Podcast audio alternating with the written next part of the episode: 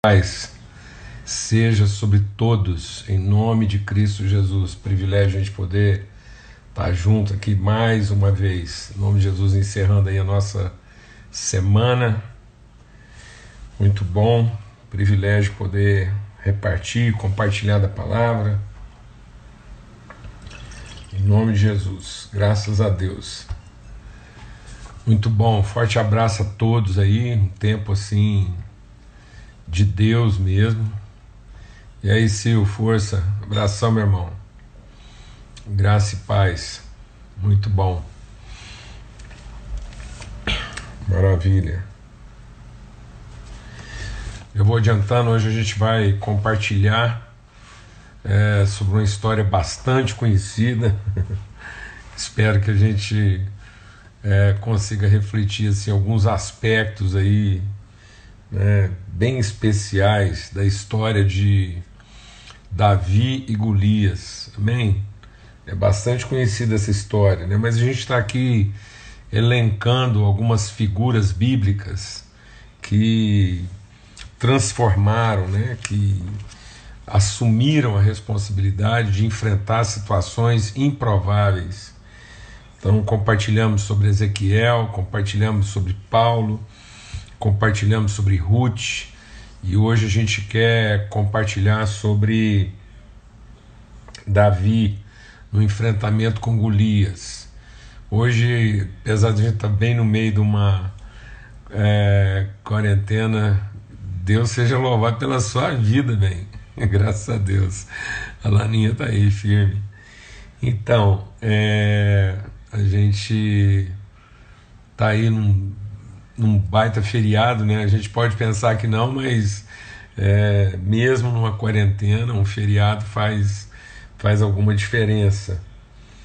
Mas a gente está firme aqui e vamos concluir nossa semana. A gente está buscando de Deus aí direção para como é que nós vamos dar prosseguimento, né? Qual vai ser a nossa rotina, como é que a gente pode aproveitar esse tempo de comunhão aí e né, daqui para frente. Domingo a, a, gente mantém o nosso horário normalmente, né, nosso encontro de domingo para falar sobre princípios, fundamentos, é sempre aos domingos às 8 horas da manhã, tá bom? Então nesse domingo a gente está lá, se Deus quiser, às 8 horas da manhã para compartilhar, sempre começando a semana aí, né, com uma consciência de princípios e fundamentos e a gente tem falado aos domingos, né, sempre que uma semana de primeira não começa na segunda. E aí, bem, você viu aí? A Débora está aí, querida lá de, de Manaus, né? Grande privilégio, puxa vida, família querida. Muito bom. Casa do Zé João lá, Lucília. Bom demais. Graças a Deus. Vamos ter uma palavra de oração. Já são é, 18 e 5 aí. E a gente vai orar agora e pedir mesmo que Deus coloque graça, né, virtude, ilumine mesmo os olhos do nosso entendimento. Eu vou fazer o seguinte: o texto é, é, é longo, mas como é uma história bem conhecida, é, eu queria te pedir que se mantivesse a sua Bíblia aberta. Nós não vamos ler assim todo o texto, não. A gente vai passando né, por cada região do texto aqui e vai destacando algumas, alguns pontos que a gente quer deixar aqui bem, bem é, firmados aqui nessa reflexão de hoje, tá bom? Pai, muito obrigado, obrigado mesmo é, por essa mesa que o Senhor coloca em nome de Cristo Jesus. Nós queremos ser conduzidos pelo Senhor, dirigidos pelo Senhor. É, a gente quer ser mesmo assim orientado, que os olhos do nosso entendimento sejam iluminados, ó Pai, no nome de Cristo Jesus, o Senhor. Amém. Graças a Deus. O Davi é um irmão nosso, né, da história bíblica aí que nos ajuda muito. Por quê? Porque o Davi é exatamente essa figura que, que o próprio Deus, né, através do profeta, falou a respeito dele, que nós olhamos de acordo com a aparência, mas Deus vê o coração. Então, desde o princípio, lá na vida de Davi, ele enfrenta esse preconceito né, e, e esse conceito humano de definir as coisas, avaliar as coisas pelo que elas aparentam ser e não pelo que de fato elas são. Então, num momento como esse, que a gente está vivendo aí uma situação grave, né, em que muitos dos valores, dos paradigmas, dos formatos, das estruturas de vida e do pensamento estão sendo confrontadas, né, toda essa situação aí de, de, de desmoronamento de alguns pressupostos humanos, uma, uma boa figura da gente refletir é realmente o Davi. Né? Como é que esse homem usado por Deus vai contrariando aquilo que são as expectativas humanas, especialmente nessa área do poder e da autoridade. Vamos lembrar que quando o Davi foi ser ungido rei, ele não estava lá né, no conjunto dos filhos de Jessé, que, que o próprio é, é, é, profeta e o Jessé imaginava que seria alguém talhado né, para ser o rei de Israel no lugar de Saul. Lembrando que, que o Saul, que era um homem é, que esse sim, né, ele representava força, experiência, capacidade e, e, e poder mesmo. Então Saul ele era o homem mais alto né, de todo Israel. E é bom a gente lembrar isso, porque, como a gente vai falar agora de um gigante Golias, é interessante a gente lembrar, que às vezes a gente não se lembra disso, que Saul era o gigante de Israel. Então, se o Golias era o gigante dos filisteus, o Saul era o gigante. A palavra de Deus diz que né, a, a cabeça é, dos judeus lá, dos israelitas, davam no ombro de Saul. Então Saul era um cara aí 25 centímetros aí, é, quase 30 centímetros mais alto do que a, a grande a, a, totalidade dos homens de Israel. Ao passo que Davi era caracterizado exatamente pela sua baixa estatura. Então Davi fazia o tipo assim meio franzino e tal, tanto que na hora que foram é, é, reuniu os filhos de Jessé, ele ficou de fora. Ele, ele era considerado assim, alguém talhado para as atividades ordinárias. Ele estava sempre lá cuidando das ovelhas e ele não, ninguém esperava que Davi fosse é, é, ser levantado para alguma outra função mais nobre, né? Era sempre uma coisa assim bem bem tosca.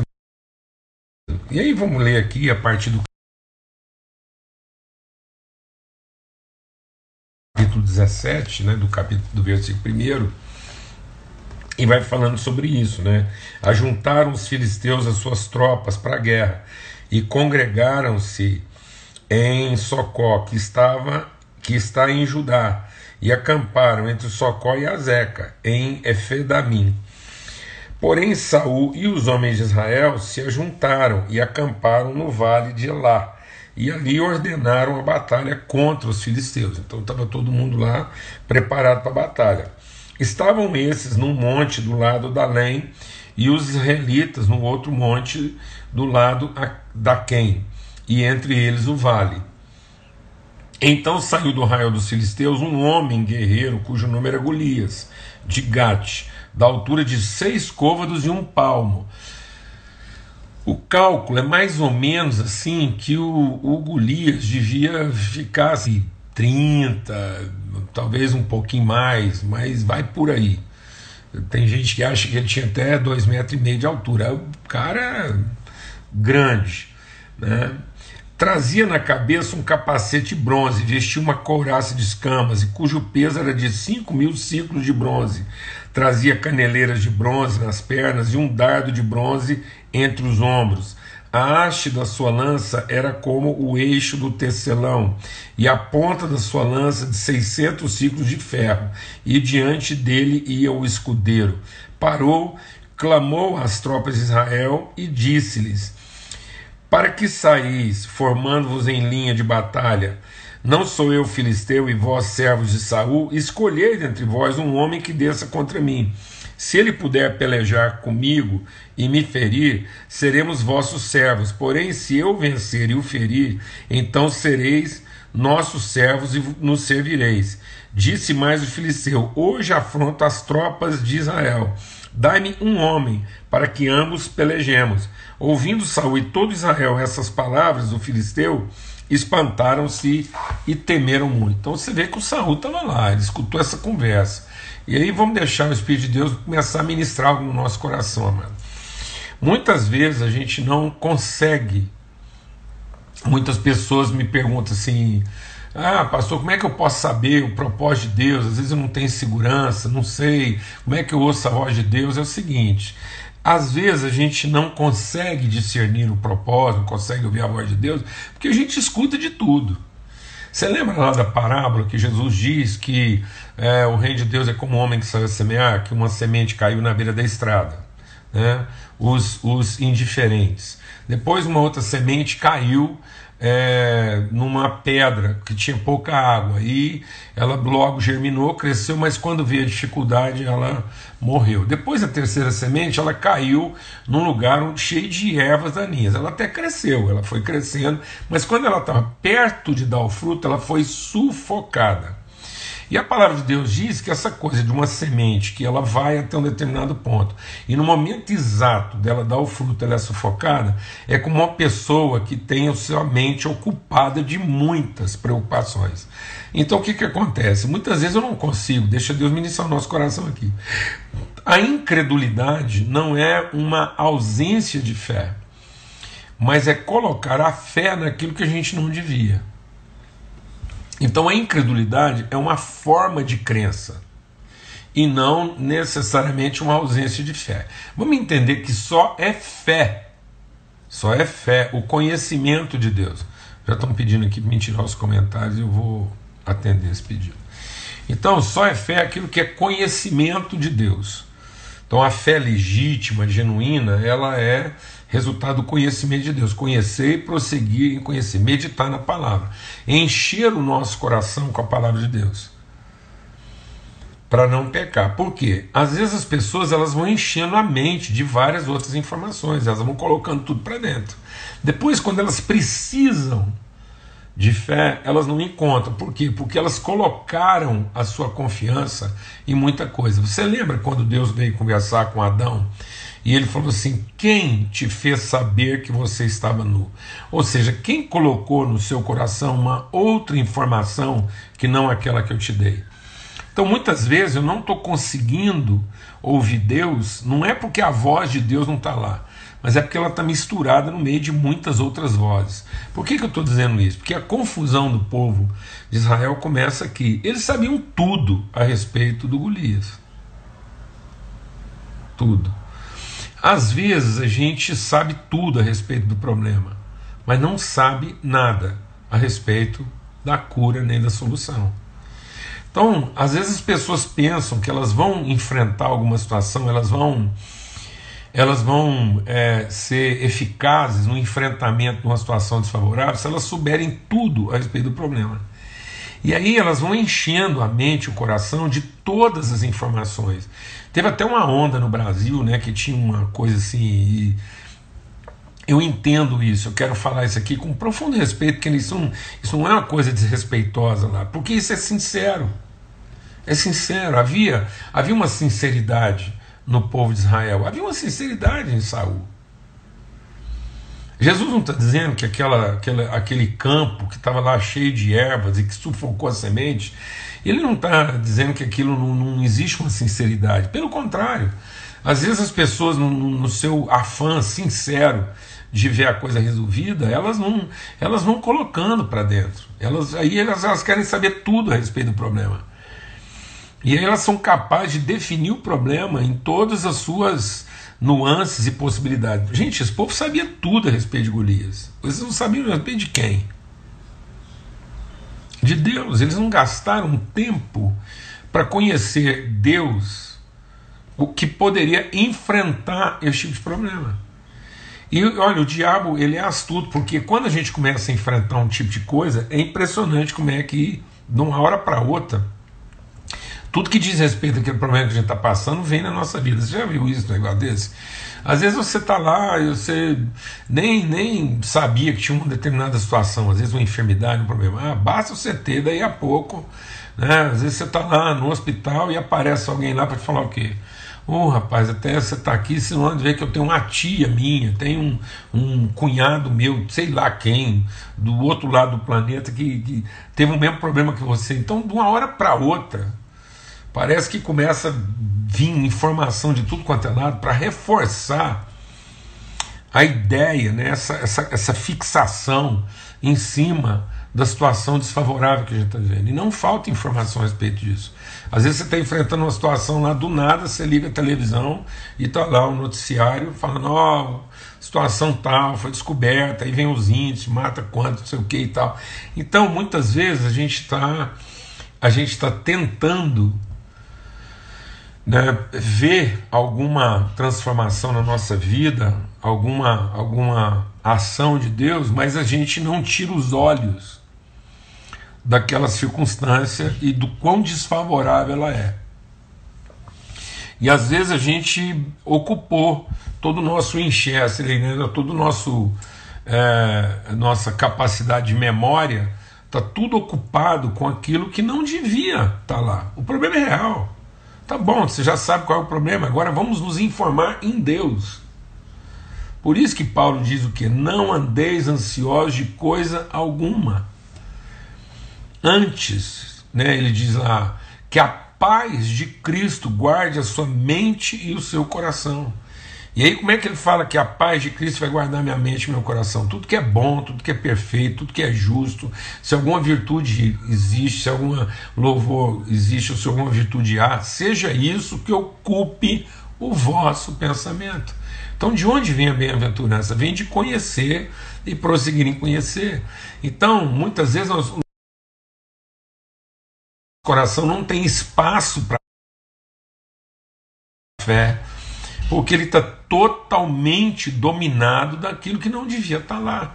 Então, essa primeira parte aqui no capítulo 17 é para falar. O, o, o, o, gigante ele está descrito aqui em gramas, em centímetros. Então todo mundo sabia o tamanho da lança dele, o tamanho do capacete, né, do, do, do escudo. Então, assim, a coraça que ele vestia, Irmão, minha irmã, em nome de Cristo Jesus. Em nome de Cristo Jesus. Então, assim, eu não estou dizendo que a gente tem que ser imprudente, tem que ser negligente, mas uma vez conhecido o problema, que vai trazer para nós e a coragem e a ousadia de enfrentar aquilo que nós temos que enfrentar. É conhecer a Deus e prosseguir em conhecê-lo. E é isso que o Davi vai trazer. Você vai ver que lá na frente, como é que o Davi vai enfrentar isso? Né? Ele vai enfrentar com o conhecimento que ele tem de Deus. E não é que ele é ignorante, ele sabe que o gigante é gigante, mas ele não está lá preocupado em definir o gigante em centímetros. Amém? Então nós temos que ter um ponto onde a gente, uma vez entendido o problema, uma vez que você ouviu né, o tamanho da bronca que a gente tem que enfrentar, nós não vamos ficar ali agora focados. Então, tem pessoas que entram num processo de verdadeira obsessão, elas ficam obcecadas, um pensamento fixo, o dia todo elas pensando aquilo, é o tempo todo. Então, isso vai levar você ao quê? A uma depressão, a um desespero, que é a situação de Saul. Vou voltar. Então, várias vezes nós vamos voltar nesse texto aqui para lembrar o quê? Saul era quase o tamanho do Golias. Então, se o Golias é um cara lá de dois metros e meio, o Saúl devia ser um cara lá de um metro e noventa e tantos, dois metros de altura. Então, se fala, pô, mas um meio metro em dois homens faz muita diferença. Faz. Realmente faz muita diferença, mas isso é uma briga boa, porque afinal de contas o Saul era um guerreiro, era um homem experimentado e, acima de tudo, é um homem de Deus. Então, a, a distância não era tão grande quanto ela começava parecer que era. Então, o que, que fazia aquele problema se tornar um problema assim é, insolúvel, um, pro, um, problema impossível?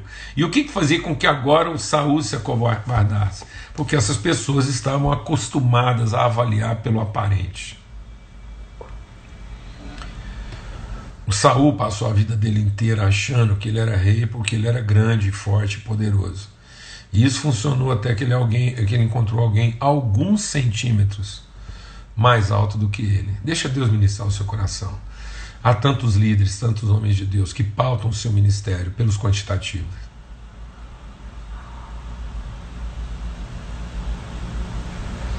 Há homens e mulheres de Deus que, quando olham para o ministério dos outros, sabem exatamente dizer de que tamanho eles são, quantas reuniões fazem, o que, que pode, quanto dinheiro ganham. Pelo amor de Deus. Às vezes você olha para a vida profissional e você começa a achar que a sua dificuldade profissional está porque o problema é esse, custa tanto, a distância é tal.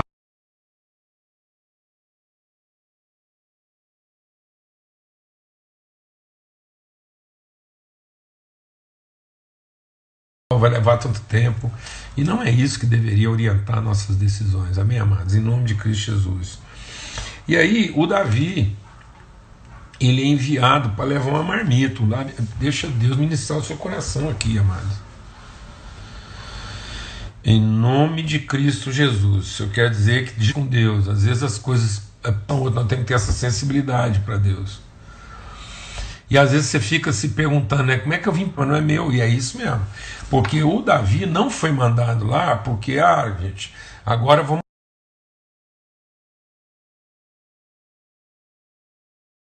regimentar todo mundo, o negócio lá, e vou mandar guerra. Não, mano, não foi nada disso não. A coisa estava ruim, estava grave, o povo estava em desespero.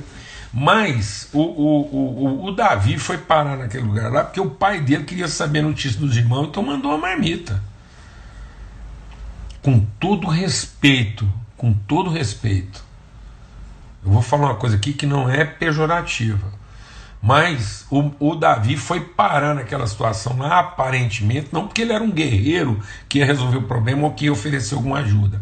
Ele foi parar lá porque ele era um boy levando a comida. Naquele momento ele era o entregador da marmita. Ou seja, não existe no reino de Deus nada que seja desprezível.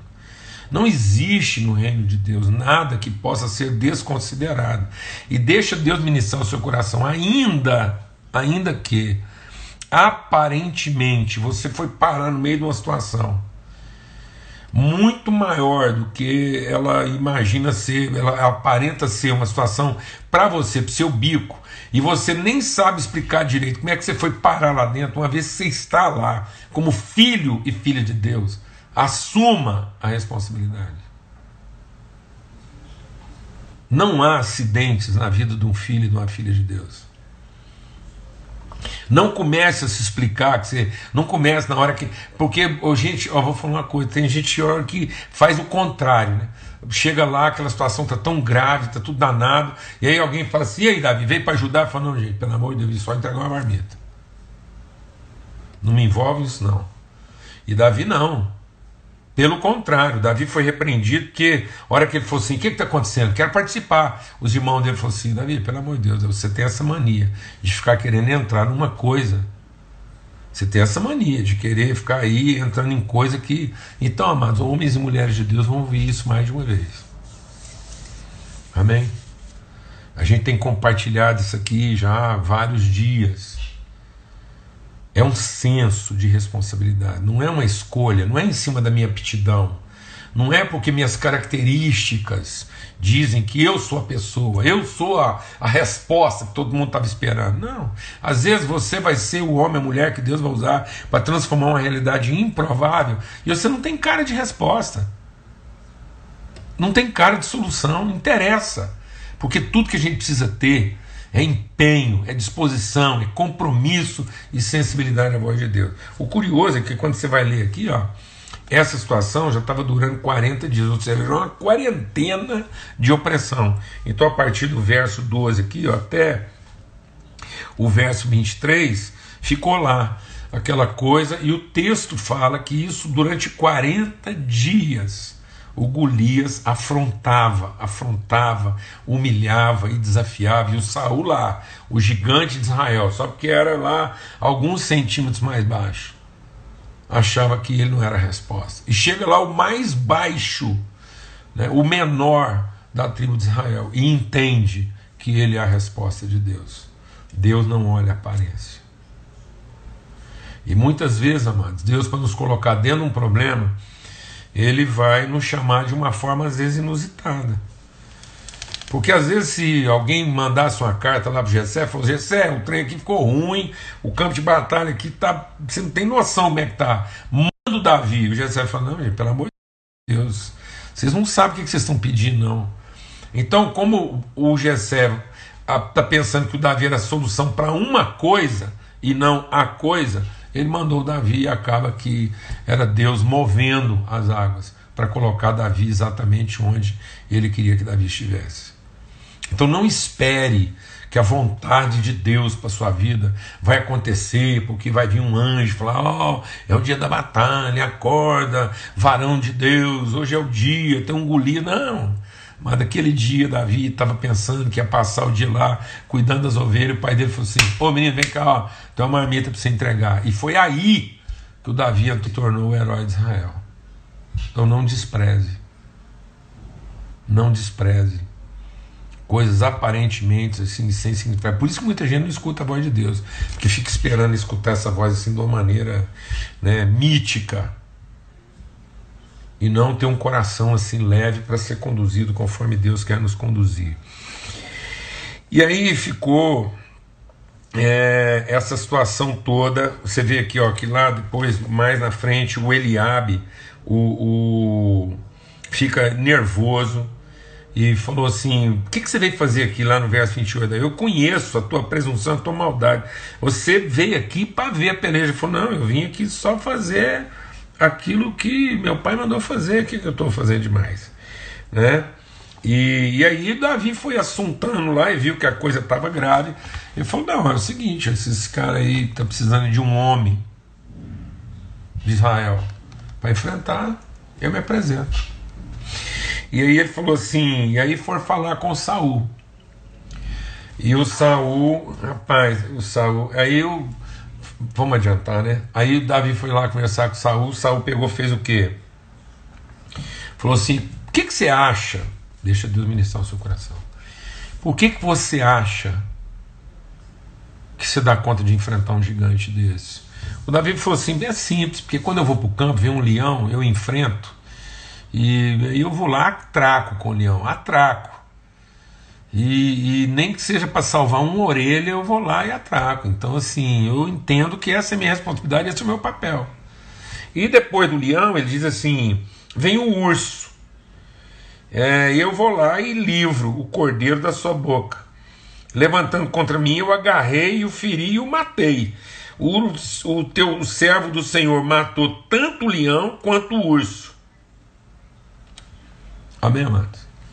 Deixa Deus ministrar o seu coração. Sabe por que ele, Davi tem certeza que ele pode ser instrumento? Porque ele tem uma história para contar de enfrentamentos. Ele não se vitimizou quando ele estava lá fazendo o trabalho dele e surgiu um problema. Ele enfrentou. Depois ele não se vitimizou quando ele continuou fazendo o trabalho dele veio um problema maior, porque é assim que a gente é assim que a gente vai se enganando.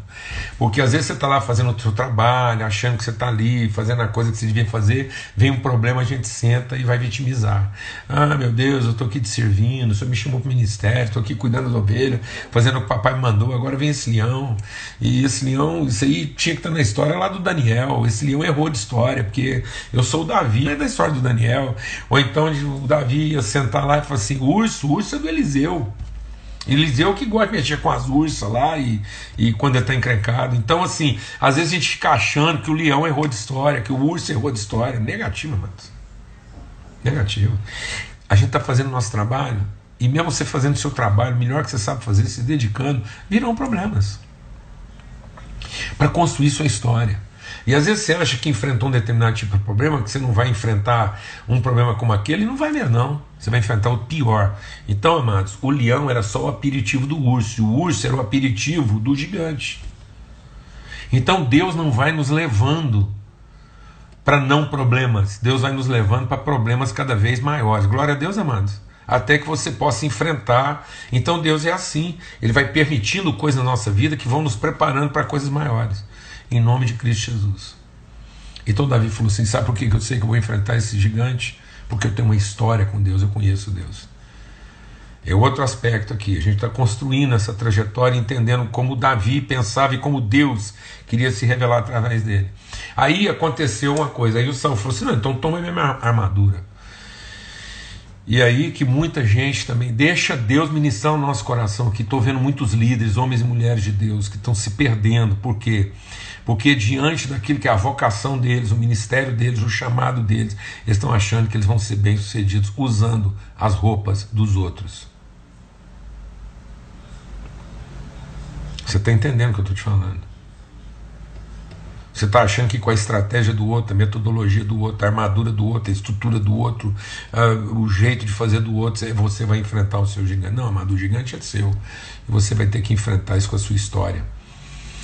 E o Davi até tentou colocar a roupa do Saul, mas sabe o que, ele percebeu? Que com a roupa do Saul, aquela roupa era para o Saul. E como o Saul não quis vencer o Golias com a roupa dele, do jeito dele, então agora não é porque ele, ele vai emprestar a roupa. Então não tome, deixa Deus ministrar no nosso coração, em nome de Cristo Jesus. Se nós quisermos sair vitoriosos da situação e representar cura para nossa nação, nós não vamos fazer isso com roupa emprestada. Nós só vamos fazer isso e conseguir isso com a roupa com a qual nós fomos ungidos. E Davi não foi ungido rei com roupa de guerreiro e nem foi ungido rei com roupa de rei. Ele foi ungido rei com roupa de pastor. E toda vez que o Davi tentava mudar de roupa, ele se dava mal. Tentaram colocar a roupa nele de guerreiro para ver se ele enfrentava o gigante e ele falou assim: não funciona depois um dia lá, estava todo mundo lá na guerra, o Davi estava em casa vestido de rei. E vestido de rei, ele cobiçou a mulher do melhor general dele. E acabou desgraçando a vida da mulher, matou o general. E aí você sabe como é que Davi recuperou o juízo, porque o profeta Natan veio conversar com ele. E só fez uma coisa. Sabe o que, que o Natan fez? Mudou a roupa de Davi porque contou para ele uma história de pastor. Bastou Davi voltar a pensar como pastor que ele recobrou o juízo. Por quê? Porque ele foi ungido como pastor e não como rei. Não tenha vergonha da roupa com a qual você foi ungido. Não tenha vergonha da forma como Deus te ungiu para você vencer e realizar o seu ministério. Por mais que aquilo possa parecer desprezível, uma forma que às vezes não vai funcionar para ninguém, mas vai funcionar para você. Em nome de Cristo Jesus. E vamos seguindo. E aí Davi então voltou com a roupa de pastor, pegou cinco pedras. Eu quero andar rápido aqui. E ele pegou cinco pedras e partiu. Eu tenho, eu, eu, gosto, eu gosto. Quem me conhece sabe que eu gosto dessas figuras. Tem muita gente que fala que aquelas cinco pedras são os cinco ministérios, né? Apostólico, profético, evangelístico, pastor e mestre. Mas eu, sinceramente, pode até significar isso, mas eu acho que o Davi não estava pensando nisso, não, mano. O Davi, quando pegou aquelas cinco pedras, eu acho que ele pensou o seguinte: daqui até onde é que está o gigante, eu tenho tempo e espaço para errar umas cinco vezes, mas uma hora eu acerto. Empenho. Seja místico, mas não seja mítico. Tem gente que acha que só porque Deus está com a gente nós vamos acertar assim. Não, amado. Davi era um cara da luta, aguerrido e agarrado. Então ele falou assim: dá tempo de eu mandar cinco, então é cinco que eu vou pôr. Porque se ele achasse que dava de 10, é 10 que ele punha. Porque ele considerava a possibilidade de não acertar a primeira. Agora tem gente que invocou e desenvolveu uma, uma cultura religiosa que acha, não, porque eu estou com Deus e tal, papá. E aí ele não, ele não, ele não, ele não considera a possibilidade de ter que insistir e tentar a coisa mais de uma vez. Amém? O Davi não tinha essa vergonha, não. Ele tinha empenho ele tinha responsabilidade, ele tinha intensidade e compromisso. Meteu cinco pedras na sacola e foi lá. E aí ele faz uma declaração interessante. Eu quero terminar com essa declaração. Tinha muitas outras coisas aqui para a gente entender. O Davi diz o seguinte: Por que é que esse incircunciso filisteu afronta os exércitos de Deus vivo? E depois ele vai falar lá com o filisteu: Fala assim, olha. É, o, o, o filisteu falou para mim: Você está vindo comigo com pau e, e e, e pedra, você está achando que eu sou o que? Algum cachorro? E, e aí o Davi falou assim para ele: é, E você vem a mim com espada e com lança e com escudo, mas eu, na verdade, eu não estou indo a você com pau e pedra. Por mais que Davi entendesse que Deus tinha colocado na mão dele uma habilidade A confiança dele não estava na sua habilidade. A confiança do Davi não estava na funda e nem na pedra. O Davi não estava confiado de que ele tinha a pedrada mais certeira de Israel. Porque enquanto a conversa do, do gigante estava no nível dos ques e comos, Davi disse assim: Olha, você está achando que eu estou indo para você com pau e pedra, e você está vindo para mim com espada, lança, escudo, mas eu, na verdade, estou indo a você em nome do Senhor dos Exércitos. E Ele é quem te entregará na minha mão. Então, amados, o Davi não era um homem de ques e comos. O Davi era um homem que conhecia o seu quem. Ele conhecia quem o chamou, e quem estava com ele, e quem faria aquela obra. Em nome de Cristo Jesus, eu tenho visto muita gente confiar mais nos ques e comos. Achar que é porque a gente achou estratégia, porque a gente é bom nisso, bom naquilo, e porque nós somos melhor do que os outros, nós somos melhor dando pedrada do que os outros dando facada. Então, não é isso, não foi dando pedrada que o Davi venceu, porque ele, ele era melhor do que o, o, o, o gigante é, cortando com espada. Ele mudou a conversa, ele levou a conversa para um outro nível. Ele falou: Eu estou indo em nome de. Eu conheço quem me chamou e quem está comigo. E hoje eu vou te libertar de achar que a vida é ques e comos, para você conhecer que a vida está num quem. Por isso que quando Davi olha para o filisteu, enquanto todo mundo tinha feito um mapa espiritual do filisteu, o tamanho, quanto que ele pesava, os centímetros, tudo, a roupa que ele usava, Davi só prestou atenção numa coisa esse homem é incircunciso. Não interessa o tamanho que ele tem, não interessa a espada que ele usa, não interessa a estratégia que ele adotou, não interessa a sua capacidade, não interessa absolutamente nada do aparente. Ele é órfão. Ele não teve pai. Todo mundo que está com ele está por aquilo que ele faz e o poder que ele tem. Não tem ninguém com ele por, por, por ser quem ele é. E num certo sentido, Davi está dizendo a Golias: você não vai morrer pagão. Se até hoje ninguém te apresentou Deus, antes que você morra hoje, pagão você não morre, porque eu vou te apresentar Deus. Se ninguém te apresentou Deus até hoje, eu vou fazer isso. Então, amado, nós não estamos aqui para ser reconhecidos nos nossos ques e comos. Nós estamos aqui para devolver as pessoas ao seu quem. E Davi, quando viu aquele homem, viu a única coisa que interessava e que podia ter feito toda a diferença na vida dele. Esse homem é um incircunciso. Ninguém apresentou Deus para ele. Ninguém o adotou. Ninguém marcou a sua intimidade num pacto de fé. Mas hoje eu vou apresentar fé para ele. Eu vou libertá-lo das suas crenças, porque ele vai conhecer Deus através de mim. E foi assim que Golias, que Davi transformou aquela realidade. E é assim que nós vamos transformar as realidades à nossa volta. Amém?